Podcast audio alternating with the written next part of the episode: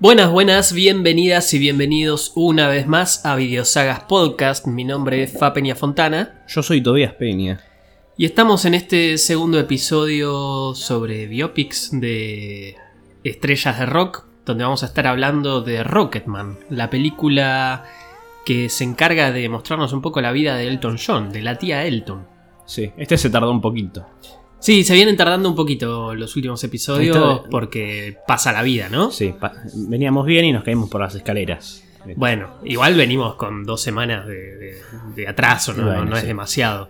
Eh, pasa que, bueno, venimos con ciertas cosas que, bueno, hacen que no podamos juntarnos a grabar y todo eso. El fin de semana pasado, eh, este no, el anterior, estuve en la Crack Bam Boom, que hizo Mm. que no podamos grabar. Este fin de semana alguien se olvidó de ver la película, así que tampoco pudimos juntarnos a grabar. Sí, sabes que fue muy raro. Porque yo también. Era. Era sábado a la madrugada, o sea, lo que sería el domingo a la mañana, básicamente. Y eran las 2 y dije. Uy, ya me olvidé de ver Rocketman. Y te mandé mensajes ahora.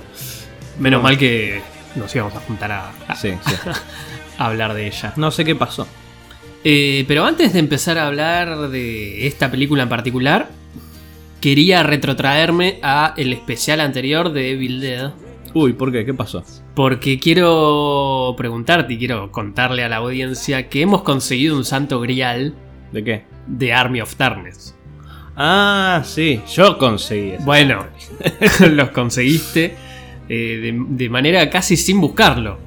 Claro, lo encontré, lo encontré y un día lo tuve y fue como, hey, me salió bien. Cuente, cuente por favor. Eh, creo que ah, ya hemos contado en algún momento Sí, mis experiencias en, lo de las ediciones alternativas. sí, ir a comprar películas y- mm, no tan legales. creyendo ser legales y que Bueno, no lo terminan. ser legales cuando no, no- no prestas atención, ¿viste? Bueno, eh, básicamente, un día volviendo de- del trabajo ya tenía bastante plata acumulada. Simplemente se me dio por comprar películas. Ya había visto alguna de esas ediciones alternativas que había comprado en su momento, creo que era Taxi Driver.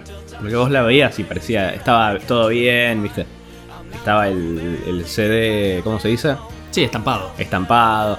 Después dabas vuelta a la caja y decía, eh, ah, la A de anarquía, ¿viste? Decía ediciones alternativas. Como lo de Ray Fisher, pero al revés. Es claro. Y yo decía, uy, no lo puedo creer. Pero la peli se ve bien, está buena, los subtítulos funcionan, la peli está en buena calidad. Así que un día, con bastante plata en el bolsillo, voy y voy agarrando, estoy agarrando lo que encuentro. Me compro Halloween, Halloween 2. eh, ¿Qué más compré? Bueno, compré eh, The Thing, que se llamaba El Enigma de Otro Mundo. Porque acá también estaba la, el tema de que las pelis estaban en español. Esto, esto me pasó después, más adelante, pero un día quise buscar They Live de John Carpenter y no la encontraba. Y dije, ah, debe estar el título en español. Se llamaba Sobreviven. Sí, sí, ni siquiera viven, sobreviven. Sí. Como, como que vas a preguntar, che, ¿tienen They Live? ¿Cómo? Ah, sobreviven. Ah, el mismo tipo te. te- No, o sea, no, eso- es de- una co- es un Ah, yo digo, capaz lo descajetás con los nombres. Bueno, igual me pasó. me- me- lo, lo digo porque me pasó una cosa así. Le dije, tipo, che, ¿tenés American Psycho? Y me dijo, psicópata americano. Y yo digo, bueno, sí, sí. Eh, pero nada, en esa voy a. Va, yo voy a las paredes, viste que tienen las películas de directores, todo, compro de Carpenter. Pero hay como un, puente, un- un- una islita en el medio del local, viste. Sí. Esto es publicidad gratuita, ¿no? Igual no estoy. Sí, igual estamos hablando de un lugar mítico de Sí, la ciudad sí. de Buenos Aires. O sea, cualquiera Ustedes- que, que sepa que. Cualquiera que compra películas en formato físico debe conocer este lugar que queda en la esquina de Rodríguez Peña y Corrientes. Sí, es un, es un lugar que llama mucho la atención, es muy llamativo. Sí, sí, sí. Si te interesa comprar películas, lo ves siempre y es como. Ahí iba, iba Charlie a comprar también. Ah, bueno, mira. Iba a comprar sus películas. Bueno, ahí está. Eh, y encuentro la islita. En la islita hay una sección que yo llamo lo que quieren las guachas. ¿No? Está la parte que es eh, la parte que me pone loquito. Las pelis de terror, todo. Y ahí voy, voy viendo, ¿viste? Encuentro Friday the 13, todo. Encuentro The Man Who Fell to Earth, que es una película que tengo hace años para No, ver. es de terror, pero. No, no, es, de- es con Bowie. Sí, sí. Bueno, hablando del espe- mismo especial. Es una peli que nunca encontré en ningún lado. Eh, Con el torrent yo no me doy mani, así que tampoco. Se consigue en formato Blu-ray, pero en una edición carísima. porque es una edición especial, 40 aniversario. y además yo no compro Blu- Blu-rays. Sí, aparte de eso. Es parte de la discusión que tenemos nosotros dos. Y nada, encuentro esa peli y digo, uh, no me lo puedo creer. Viste, estoy como Skinner cuando ve la, la colección de Star Wars de Rafa. Sí. Tipo, tienen a Chewbacca, Luke. y estaba así y bueno, agarré a Alien, Aliens, encuentro Army of Darkness. Viste, digo, ah, Army of Darkness, esta Army of Darkness no. El ejército de las tinieblas. Pero Noche bueno. Alucinante 2, porque abajo dice. No, dice Evil Dead 3. Ah, es verdad. Sí, sí, sí, perdón. Ahí con el- porque además tienen buenos pósters, ¿viste? Son ediciones alternativas. sí, sí. Y te ponen buenos pósters. El de The Man Who Fell to Earth es el póster original también del 76. Eso está bueno. Punto para ediciones alternativas. Yo entonces como que voy agarrando las pelis, las compro, ¿viste? Las amontono, las pago, vuelvo a casa. Te mando foto de lo que compré. Y en una de esas pienso... Va, que creo que vos también me lo dijiste. No, no pensás, yo te dije. No, igual Mirala y prestale atención porque no vaya a ser cosa que sea una edición. No, yo pensaba, yo pensaba, mira si esta tiene. Vos, vos me lo dijiste después, yo pensaba. Mira si tiene el final alternativo. Mira si es la que tiene el final. Sí, yo te dije que te fijaras más que nada cuánto duraba, Mm. porque no vaya a ser cosa que sea una edición extendida o algo por, por el estilo. Y bueno, un día. eh, hasta ahora pasan los días, viste, no veo ninguna de las pelis, las tengo ahí, tengo como. Voy construyendo mi colección de, de películas, está quedando muy lindo el, el estante, todo. Un día es, creo que es un viernes a la noche, estoy solo en casa y digo, bueno, a ver Army of Darkness, porque me, me- me- me da el bicho de la curiosidad. La pongo, pero pongo escenas, ¿viste? Pongo escenas y me voy directamente al final. Y veo la- los últimos minutos, no sé qué. Y está el final, el final alternativo, ¿viste? Eh, De repente termina la batalla y está Ash en el castillo con el, el Wiseman Sí. que le dice, debes beber seis gotas. Y cuando dice eso digo, ¡No! ¡Las seis gotas! Porque bueno, para el que no sepa, el final termina con las seis gotas que tiene que tomar para volver a su época. Que en el final alternativo dice, tenés que decir Clatu era tanicto. Y dijo las seis gotas y dije, uy, Estamos hablando literalmente de una edición alternativa. literalmente.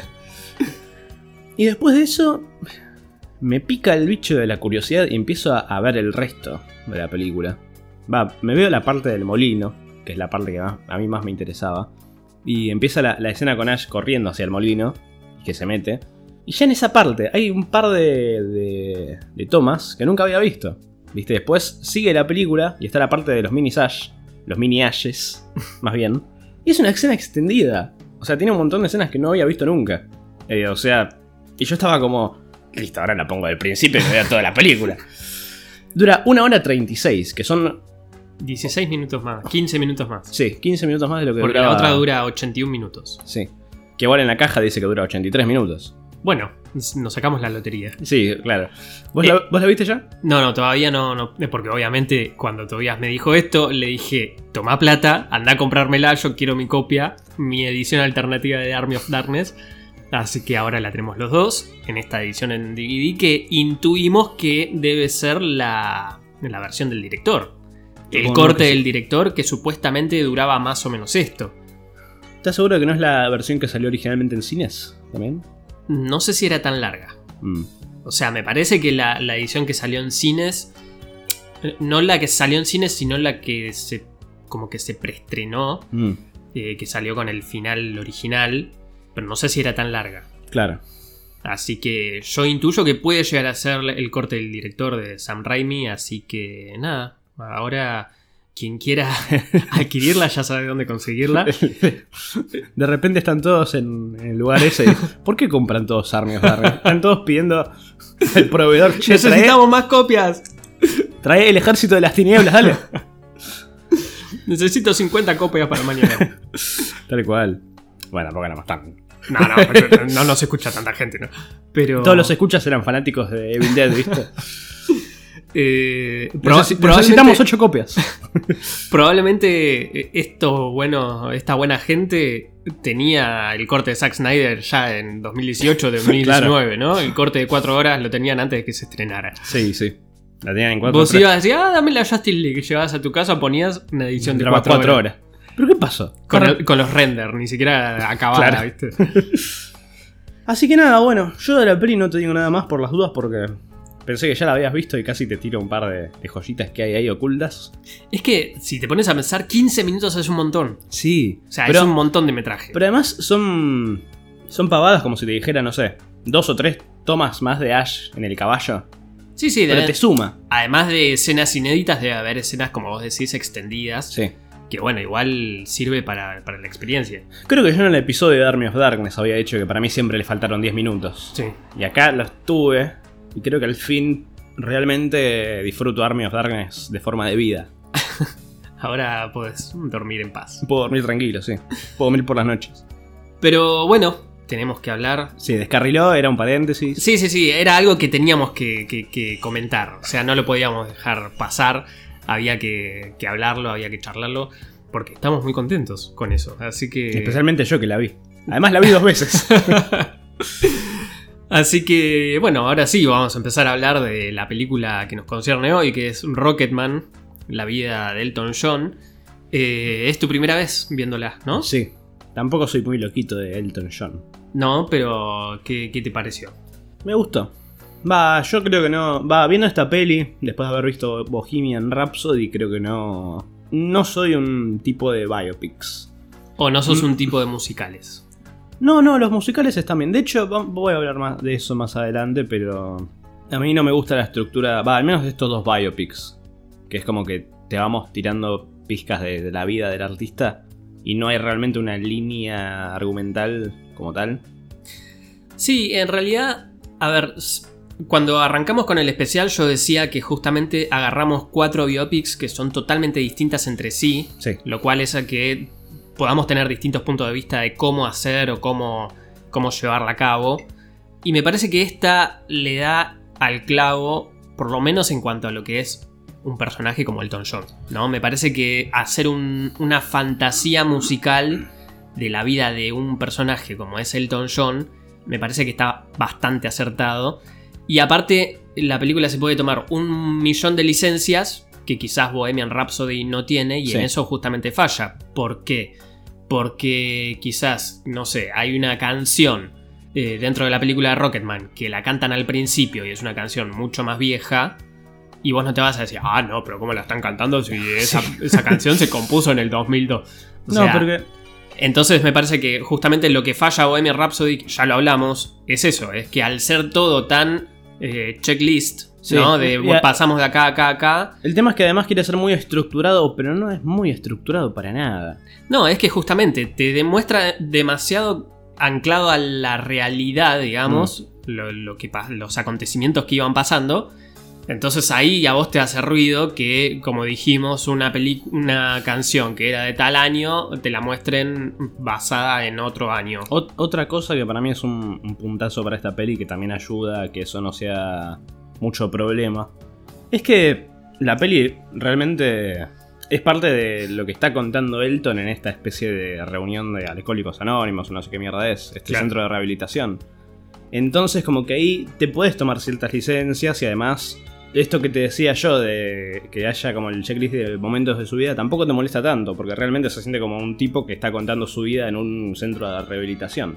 Y aparte de que al estar bajo los efectos de la droga, Sí. digamos, o del alcohol o de lo que sea, se puede tomar estas licencias de imaginar, no sé, que tal, tal acontecimiento o tal, tal parte de su vida pasó de una manera tan grandilocuente como te lo muestra acá, como una escena musical o, no sé, el disparado con un cohete, esas Mm. cosas. Sí, la verdad que igual esta peli, por todo esto, y el hecho de que está Elton, to- el- Elton John atrás, está involucrado directamente, se siente mucho más sincera y más redonda que Bohemian Rhapsody. Sí, eso igual me parece que es depende depende la persona, ¿no? Porque en realidad si vos te pones a pensar, Bohemian Rhapsody también, obviamente no está detrás Freddie Mercury, pero sí están detrás eh, Brian May y Roger Taylor. Está o sea, bien, puede son, ser que- son películas que dentro de todo están autorizadas por los artistas, pero me parece que Elton John en este caso no tiene ningún problema de mostrar que era un cocainómano, un alcohólico, un adicto al sexo y todas esas cosas. Sí, claro, pero a lo que voy es que... Bueno, igual aparte también puede ser el hecho de que yo no soy un loquito de Elton John, entonces es como que no sé cada punto mínimo de la vida de Elton John y no tengo con qué decir, che, esto está mal. Y con Bohemian Rhapsody es como que ya me sé todo y es decir, flaco, esto está mal. Bueno, pero en ese caso me parece que justamente el, el hecho de, ah, de decir que esta película es una fantasía musical, Claro. ya ahí arreglás cualquier cosa, porque puede ser o no verdadero, puede ser o no algo que realmente pasó, literal, y no te importa, porque en realidad vos ya te tomaste esa licencia de mostrarlo como vos querés. Sí, es eso y, a- y, bueno, igual volviendo a lo, an- a lo anterior, más allá de que es- las dos estén como eh, licenciadas oficialmente, esta para mí se siente mucho más sincera. Sí, sí, La otra es como, bueno, le tiramos todo al muerto y está. Y Freddie Mercury queda como un pelotudo, un boludo, un forro. Ya lo Sí. dijimos en el capítulo Sí, anterior. sí. Un capítulo y medio hablando de Bohemian, de Sí. Bohemian Rhapsody para seguir pegándole en el suelo. Eh, y esta peli es como que. Por ese lado se siente mucho más honesta, mucho más. Como que. Me, me lo puedo creer. Claro. Como que la parte de Brian May y todos los tipos ahí con la señora diciendo, no, Freddy, yo no, tengo que ir a casa con los pibes. Eh, Pero acá, más allá de que yo no sepa mucho de Elton John, se siente como. Además, toda la historia. Todo el hecho de la familia, todo eso, los padres, Sí, su propia sexualidad, todo eso se siente mucho más personal también. claro. Eso está bueno. Justamente lo que decías es esto de, de que esta película la podemos disfrutar desde la ignorancia de no saber de vida y obra de Elton John. Si bien yo, quizás gracias un poco a esta película, eh, me acerqué un poco a lo que es la música de Elton. Si bien antes tenía escuchados algunos temas, acá es como que ya a partir de esta película como que me acercó un poco más a su música. Pero sí, realmente no, no conozco demasiado sobre su vida, su biografía y todo eso. Más que quizás algunos puntos eh, que son de público conocimiento o, Mm. o que está en el inconsciente colectivo de cada, de cada uno. Entonces eso hace que quizás la puedas disfrutar más desde ese lado, ¿no? De decir, bueno, me senté a ver una película sobre un cantante, vamos a ver qué pasa. Entonces te puede contar como si fuese un lienzo en blanco y vos, obviamente, tomás eh, todo, todo lo que pasa porque no vas a andar con, con la calculadora y la libretita anotando esto pasó, esto no pasó, esto no pasó acá, sino que pasó acá. Entonces, desde ese lado la podemos disfrutar un poco más. Recuerdo igual que en el cine, cuando la vi en el estreno, me había aburrido un poco. ¿Sí? Eh, más que nada, los, todo, todo lo que es secuencias musicales, que hay algunas que me gustan más que otras. Eh, pero realmente viéndola ahora para, para el especial, la disfruté un poco más. A mí sinceramente me gustó toda la parte musical, todo. En cierto punto también se sentía como una obra de teatro también, que estaba bueno y creo Sí, que sí, es... sí. Bueno, tampoco sé que sé mucho de Elton John, pero bueno, una idea me doy y se siente como, como que funciona para él también. Claro, por eso, me parece que justamente es un género que es para la tía. Claro. O sea, la tía se siente en su salsa acá. Te quería preguntar una cosa que me llamó la atención. ¿Esta peli es como Bohemian Rhapsody que grabaron primero el final y después todo lo demás? No tengo idea. Porque se sintió como. Cuando ves la secuencia esa de I'm Still Standing, que también está con, con ese granito en la, la pantalla, todo como el video viejo, es como que decís, ah, esto lo debieron grabar primero. No es el video. Que está insertado ¿Y el tipo. está- sí, está hay partes. hay- no, es que hay partes que. Yo que lo siento son- así. No, hay partes que son del video. Que las tengo, que las vi ayer y.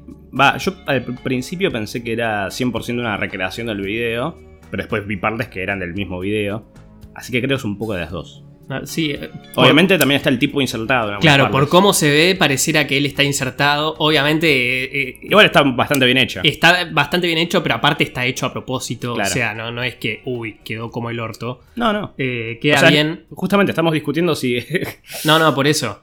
Pero no, la verdad no, no sé si es lo primero que se filmó. Obviamente no es una secuencia tan larga como la, como la secuencia de Live Aid, sí. que son 20 minutos, que eso sí fue lo primero que se grabó en, en esa película.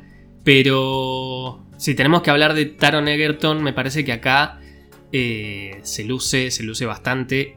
Y si me das a elegir entre Taron Egerton y Rami Malek, me parece que esta interpretación es de las que a mí más me gustan. Pero porque en realidad el tipo no, no trata de imitar a Elton John.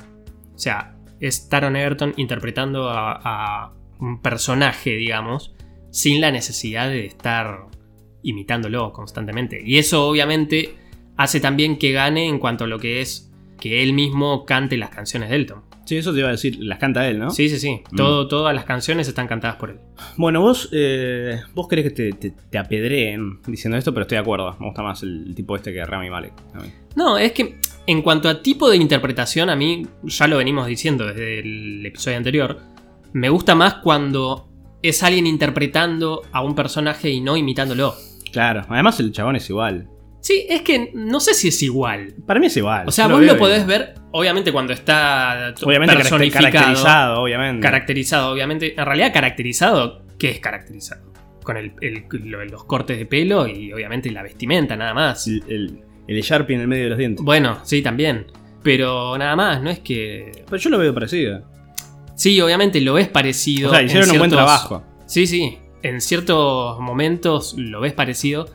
Pero no me parece que sea algo que decís, ah, Ah, igual a mí me encanta, yo lo vi, me, me gustó bastante. Además, la actuación, la interpretación, todo me parece muy, muy bien lograda. Me da risa la parte en la que le dice a la madre que en el, tele- en el teléfono que es homosexual. sí. Toda esa parte, la, la cara que hace.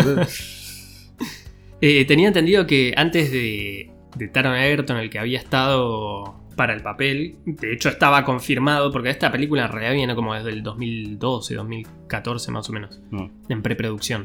Eh, al que habían elegido era a Venom, ¿cómo se llama? Tom Hardy. Tom Hardy. Qué raro. Venom dice. Bane, boludo. Bueno, Bane. bueno. Se ven que no se le ve la cara. Bueno, me olvidé que era. Tom Hardy no hizo la voz más icónica de Bane para que lo ve- veas como Venom. Bueno. Eh, yo tengo entendido que al chabón este lo eligió porque actuaron los dos en alguna de las de Kingsman y le cayó re bien. Ah, es verdad, Elton. Me había olvidado de eso, sí. Está en la primera de Kingsman. Mm. Nunca, nunca vi las de Kingsman igual. Yo tampoco. Pero, podemos, hacer, podemos hacer el especial más. Sabía, sabía que Elton aparecía en la primera. Que además pero aparece no, con no uno de esos trajes. Sí, sí. Creo que aparece como Elton John. Bueno, capítulo aparte, obviamente, de esta película, creo que lo más lindo y es que no puedes hacer una película de Elton John si no tenés un diseño de vestuario Sí, totalmente bueno. hermoso. Aparte me gusta que en la escena de créditos al final te van Mm. mostrando como Sí. los paralelos, viste, de, bueno, Elton en tan- tal año con tal vestimenta y Taron Egerton también Ah, con sí, lo mismo. esa parte yo la había sacado. No, sí, después de I'm Still Standing, Ah, en la parte de créditos te van pasando imágenes de Taron Egerton y Elton con los mismos, las mismas vesti- me vestimentas. me lo salté, ya había, ya había pagado Star Plus. Así que me parece que en eso la película es hermosa. Sí, a mí algo que me gustó bastante y, y rescaté bastante de- del final es, va, de la película, es que, bueno, es, es el hecho de que vaya de la mano con esta historia de Elton contando su vida en el, en el coso de rehabilitación. Sí, Porque además, eh, justamente teniéndolo a Elton en vida y estando detrás de la película, se siente como algo más sincero, ¿viste? Claro, como si fuese él mismo el que se Sí. está confesando, ¿no? Como si fuese algo que es actual, además. Claro. Además, toda la parte del final que aparecen todos, ¿viste? Lo de su vida y él les habla y se abraza él mismo. Se siente como todo muy terapéutico. Es muy Bueno. End of Evangelion, una cosa así. Yo en ese momento, cuando la estaba viendo en el cine, dije, ay, por favor que aparezca el Elton real, que aparezca el Elton real. Abrazando a Taron y diciendo, bueno, Nah, nos- bueno. nos perdon- Yo quería que aparezca. Aparte, después cantan. Qué, qué bueno que no, que no escribí las películas. Después, eh, aparte, eh, la, la- la canción de los créditos que cantan los Sí. dos. Ah, cantan los dos también. Sí, sí. No, yo me perdí todo. Aparte de esa canción, eh, ganó el Oscar como can- mejor canción original. Justamente, es- hacen dúo. Y aparte, últimamente en, los últimos, en las últimas giras, cada tanto aparecía Taron en, en Mm. los shows y cantaban los dos. Entonces Ya ay, por favor, ya sabemos de quién es la tía Elton. por favor que aparezcan los tres, el nenito, Taron y el, el viejo Elton para, para darse un abrazo. Claro, igual para el punto en el que está hablando con todos, viste que aparecen todos de la nada como figuras fantasmagóricas. Aparece el, el Reggie chiquito. Sí. Y dice, ah, le, le dice que si, le- si le, le pregunto si lo va a abrazar y lo abraza, es como. Ah, es verdad, esto, esto, esto lo hizo Elton John para, para cantar. Lo hizo como una cosa terapéutica. Claro, es como, como entrar a un confesionario y decir, bueno, esta Claro. es mi vida. Bueno, por eso, ¿ves? Por ese lado me, me cierra por todos lados esta peli. Sí, sí. Aparte, es algo que me molestaba viéndola, que yo decía, esta peli, al igual que Bo- Bohemian Rhapsody, no tiene una línea argumental. Pero viéndolo con todas las partes de Elton contando su vida y todo, como que te cierra más. Aparte ahora que vos de- decís esto de, de que es como una especie de confesionario, te das cuenta que la película en realidad cuenta la vida personal de Elton. No se va tanto Por la, por, por la, la historia musical.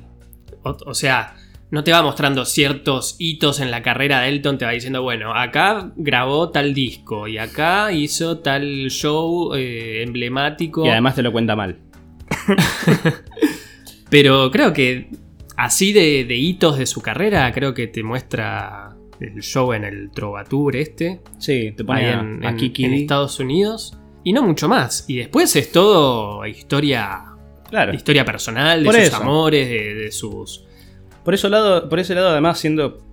De, de nuevo, remarcando que no soy fan de Elton John y no sé un pingo. Se siente mucho más honesta la película. Más disfrutable y como mejor película que Bohemian Rhapsody. Bohemian Rhapsody se siente como un producto sin vida.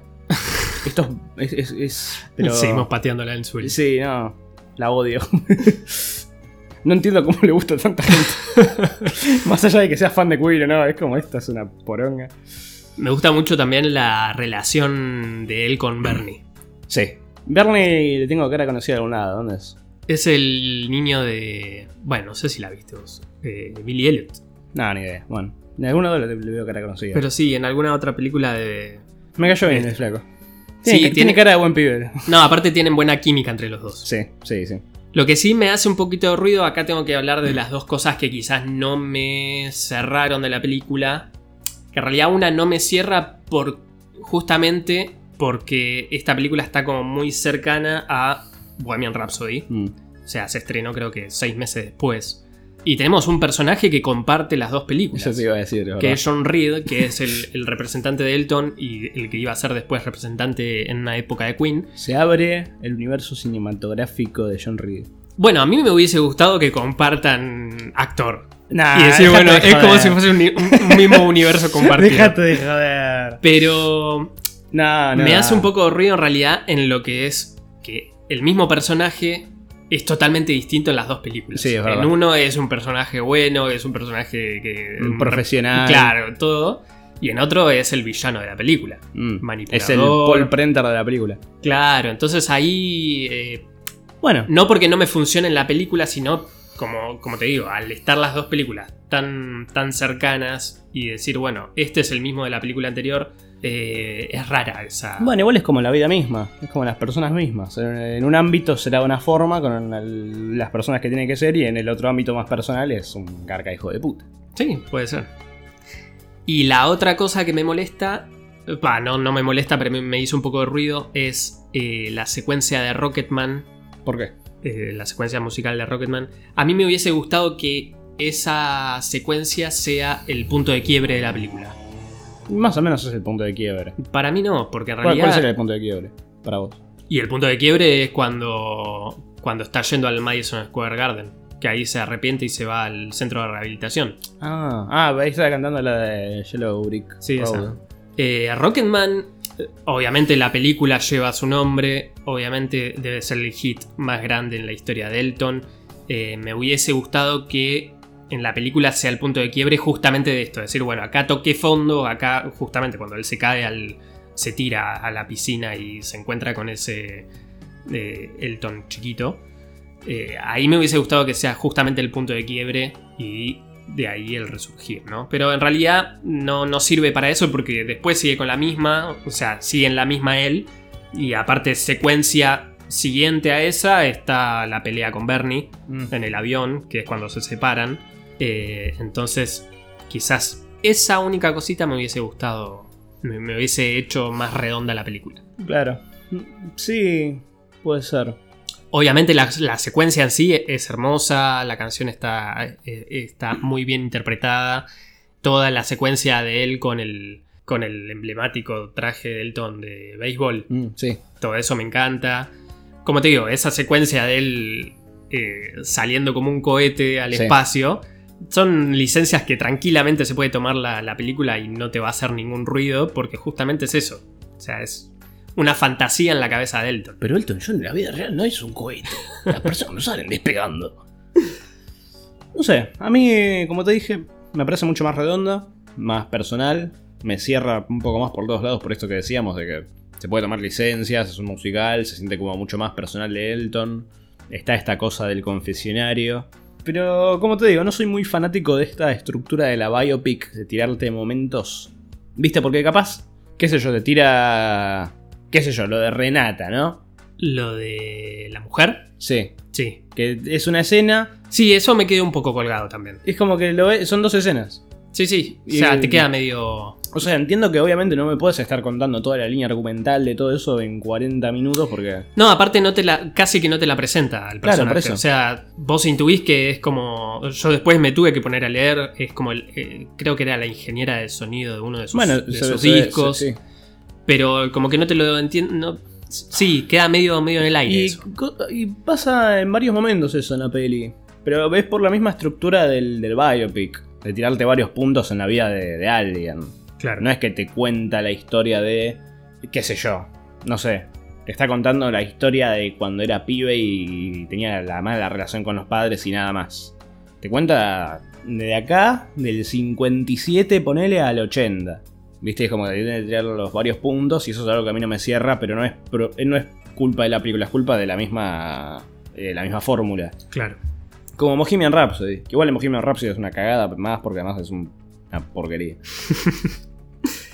Eh, esta película dijimos que es del año 2019. Yo remarcaba el tema del de, el diseño de vestuario de la película, que me parece que es lo más sobresaliente en la película. Aparte, podés jugar con mil cosas, ¿no? Dentro de, de lo que es el vestuario de Elton. Y después me puse a pensar, digo, claro, esta película en el 2019, si después tuvo que pelear por un Oscar, digamos, tenía un montón de películas. Es que 2019 fue el- el- el- uno de los mejores años de películas. Y ahí me puse a pensar, dije, claro, 2019 fue el último gran año en lo que es el cine y quizás el último gran año de nuestras vidas. Porque fue...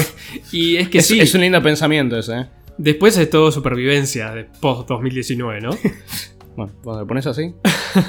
Y sí, después... Qué, espera- qué mensaje esperanzador. No, no, no, yo no hablo de lo, de lo que vendrá, hablo de 2020, 2021, 2022. O sea, eh, son años difíciles. a, a mí me pasa que después, de- como que 2019 fue un año irregular en, en mi vida porque se sintió como un año de, de películas, ¿viste? Sí, Como que todo el mundo hablaba de películas. Yo había visto, tipo, Parasite, había visto Joker. ah, Y eran buenas películas. Y ahora es como que es todo producto sin vida. Por ejemplo, acá estoy buscando las películas que participaron en el Oscar, ¿no? Sí, Parasite, El Irlandés, sí, Joker, sí. Ah, I- eh, Irishman, es verdad. Little Women, Sí. Historia de un matrimonio, 2010 1917, sí, Once Upon a Time in Hollywood. Eh, bueno, Rocketman, que como te dije ganó eh, Mejor Canción Original. Eh, Judy, la de Judy Garland con René Zellweger. Eh, la, de los, la de los dos papas. Una bosta, ¿no? Esa película, pero digo... y después ni hablar de las películas que, que- que no estuvieron en el Oscar. Fue un gran año ese. Fue un gran año en el cine. Me acuerdo que había visto esas, había visto, creo que Marry, ¿cómo es? La de la que está Adam Driver y Scarlett Johansson. Sí, historia un... Era de ese año también. Sí, sí. Y como que en esa época veía películas y decía, estoy viendo cine. Y después, como te digo, películas menores que se han vuelto una de mis películas favoritas. Por ejemplo, eh, eh, la de. eh, la del casamiento. Eh, igual. La de Samara Weaving. Ah, sí, esos son, esos son películas. Ready or Not. Sí. Después Crawl, la de los cocodrilos. O sea, son peliculones, son hermosos. Qué gran año. Te van a hacer un especial de 2019. Claro. Ahí metemos Joker, ¿viste? Claro. Metemos Joker, metemos Tarantino, metemos Sí, Scorsese, o sea. Bueno, igual Tarantino y Scorsese tendrán sus especiales. Ojalá, sí, sí, sí. Pero podemos hacer como un Fiat Así que, nada, creo que habíamos hablado cortito, conciso de Rocketman. Eh, ¿Pensamientos finales? pensamientos finales, quizás esta película hizo para mí lo que mucha. lo que hizo Bohemian Rhapsody para mucha gente. Ok. Desarrollo. Eh, mucha gente que vio, vio Bohemian Rhapsody, que le gusta Bohemian Rhapsody, se acercó a la música de Queen gracias a esa película, más allá de si es buena o mala. Eh, eso es algo que hay que reconocerla a la película. Y nada, y esta película justamente hizo eso conmigo. O sea, si bien a mí Elton siempre me pareció un personaje hermoso dentro de, de la historia de la música, eh, me acercó un poquito más a su, a su carrera musical, a sus discos, a sus temas. Eh, tiene pero una, una cantidad de temones hermosos y eso es lo que más lo que más le rescato a esta película. Por suerte no me pasó lo que le pasa a alguna gente con la serie de Luis Miguel, por ejemplo. Elaborá. Ah, Bueno, justamente, la serie de Luis Miguel también, como tiene las canciones de Luis Miguel cantadas por, eh, Diego Boneta, Mm. Rodrigo Boneta iba a decir, Eh, hay mucha gente que le gusta las canciones de Luis, pero cantadas por Boneta. es verdad. O sea, hay gente que escucha Sí, sí. las canciones de Boneta en vez de, Mm. de escuchar a Luis Miguel. A mí, por suerte, no me pasó eso. Si bien, obviamente, no- me parece que está muy bien hecho el trabajo de Taron en cuanto a lo vocal. Pasa que, bueno, estas canciones tienen un tratamiento de musical, obviamente, Sí. en, en la película. Lo cual a veces me, me- me da un poco de paja. Eh, aparte, hay temones. Por ejemplo, uno de los últimos grandes temas de Elton es I Want Love Sí. que es al principio que la cantan todos, ¿viste? La canta Que- es- el creo que esa, esa fue la que más me gusta. Eh, está bien insertada en, en la, en la película, y, pero bueno, tiene ese tratamiento musical que hace que obviamente prefiera la original. Algo que no dije también, ahora que, que- que digo esto, es que me parece que están muy bien insertadas las canciones dentro de la historia y dentro de la trama. O sea, Sí. me parece que las canciones están metidas en función a contarte la historia, cosa que no pasa, por ejemplo, como dijimos, en Bohemian Rhapsody, Sí, que te las meten... Te las meten como sí. checkpoint. Claro, como para hacer un, un disco grandes éxitos. Y te lo hacen ¿no? mal, además. Acá, si bien obviamente la mayoría de los temas que te meten son éxitos de Elton, eh, las letras, incluso hay algunas letras que están levemente modificadas para que inserten bien en la, en la trama y en la historia, y eso obviamente es un punto positivo de la película. Bien. Bueno. Ahora tu, Ah, yo. tu sí. evaluación final. Estaba mirando para los costados, ¿viste? Se señalaba. ¿Yo? Eh, sí, estoy de acuerdo. no, qué sé yo. Eh, de nuevo, como ya dije, a mí no me, no me encanta la fórmula del, del biopic, al menos de las que vi, que son esta y la anterior. Que es esto del checkpoint, el checkpoint, el checkpoint. Pero en esta peli, como te dije, para mí funciona mucho mejor por el simple hecho de que es justamente es un tipo que está contando su vida. O sea, ya el, porque esta peli, si la editas y le sacas las partes de Elton en rehabilitación, no funciona. Claro. Porque justamente es un checkpoint, checkpoint, checkpoint y es un musical y no entendés qué carajo está pasando. Es una especie de Forrest Gump. Claro, Es claro. Forrest sentado en, en el- Ah, en el sí. banco de la plaza contándole a la gente su ¿Sabés historia. que sí? Sí. Es eso. Y por eso funciona, ¿viste? Es una fórmula que a mí no me gusta, de nuevo, hay cosas que quedan colgadas, como esto de la esposa, que son literalmente dos escenas. Claro. Y después lo de Bernie, que también como que se pelean o no, lo que sea, y es como pasa una cosa y después pasa otra. Andás a ver. Eh, pero como tiene este, este insertado de Elton contando su vida, se siente mucho más eh, natural. Claro. Cuando naturalmente, bueno, no, un poco repetido, se, se sentiría mal, se sentiría incorrecto, como pasa con Bohemian Rhapsody. Pero eh, también pasa que, de nuevo, como ya dijimos, es mucho más personal. Y además lo tenés al mismo tipo detrás, por lo que le da un peso diferente también. No como la otra, que el tipo está muerto. Sería. Vamos a tratar para el próximo episodio de no hablar, o por lo menos no nombrar a Me Bohemian está- están Rhapsody. por- por- detrás de las bambalinas, ¿viste? Me están tirando en el. Brian May nos va a venir a, nos va a tirar una carta de documento con un bozal legal que no podemos hablar de la película. Sí, el, el doctor. Eh, nada, la, la disfruté bastante. De nuevo, como. eh, de momentos había partes que me quedaban medio colgadas o que. Pero en ningún momento me pareció aburrida, que me parece un punto muy a, par- muy, muy a favor. O sea, habían pasado, no sé, media hora de la película y yo decía. Ah, esta peli va mucho mejor que, Que la otra. que la otra. y además se siente mucho más. Al menos la parte del principio eh, sigue una línea argumental, que es la de la infancia de Elton. Sí. Eh, después sí hay como un corte abrupto entre su infancia y el momento en el que empieza a hacer uh, música, que lo buscan para hacer música. Sí. Pero en líneas generales me parece que está bastante bien y le disfruté bastante. De nuevo, puede ser también el hecho de que no soy fan de Elton John y yo no sé decir, ah, pero esto no pasó así. Pero como también dijiste vos, está la licencia creativa de que es el tipo contando su vida, el tipo bajo los efectos alucinógenos de lo que sea que esté tomando. Capaz, cada mínimo detalle tampoco tiene por qué estar al 100% bien. Claro. Por ese lado también funciona mucho mejor. Nada, también el final me gustó bastante. Me parece acertado. Me gusta que te ponen la, la vida actual de Elton. Te ponen la parte. Que, que se recuperó. Encontró la felicidad. No, y aparte que eh, lleva no sé cuántos años sobrio, lo Sí, único que no pudo 28 solucionar años. es el tema de las compras. y está con las, La- los- las bolsas de Gucci. La, ah, la tía Elton. sí. Qué, qué cosa hermosa. Hermoso. Por suerte, esta película hizo que. eh, en realidad, el, el tío, la tía Elton nunca se fue, siempre estuvo vigente, pero gracias a esta película sacó su biografía. Mm. Eh, la tengo ahí, todavía no lo leí, pero me dan ganas, muchas ganas de leerlo, eh, porque debe haber historias hermosas dentro de la vida de Elton. Y también anunció su gira de despedida, ya creo que antes de la pandemia la había arrancado y ahora la está la retomó post pandemia. Así que mm, son los últimos años de, de- de Elton activo y esperamos disfrutarlo mucho. Así que hasta aquí hemos llegado en este especial de biopics de estrellas de rock. Así que nada, el próximo episodio. el próximo Es el plato episodio- fuerte. el- Si, si Creo que. Creo que vienen dos grandes episodios porque tengo muchas ganas de hablar de Elvis también. Mm. No la vi todavía entera, vi algunos. eh, ya está disponible. Sí, ya está disponible y lo vamos a ir a ver. Eh, de- así que la estuve viendo por pedacitos. Hay cosas muy, muy, muy lindas para hablar. Pero eso en su debido momento.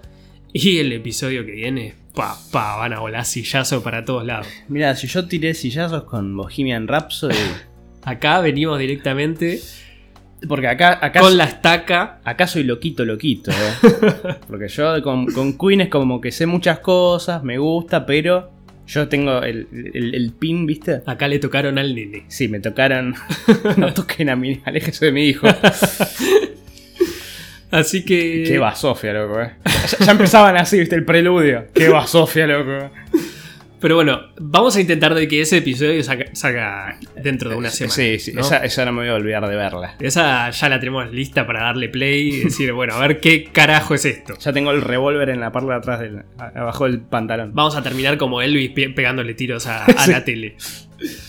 Así que hasta aquí hemos llegado en este especial de Rocketman. Espero que lo hayan disfrutado. Nos vemos en el próximo episodio.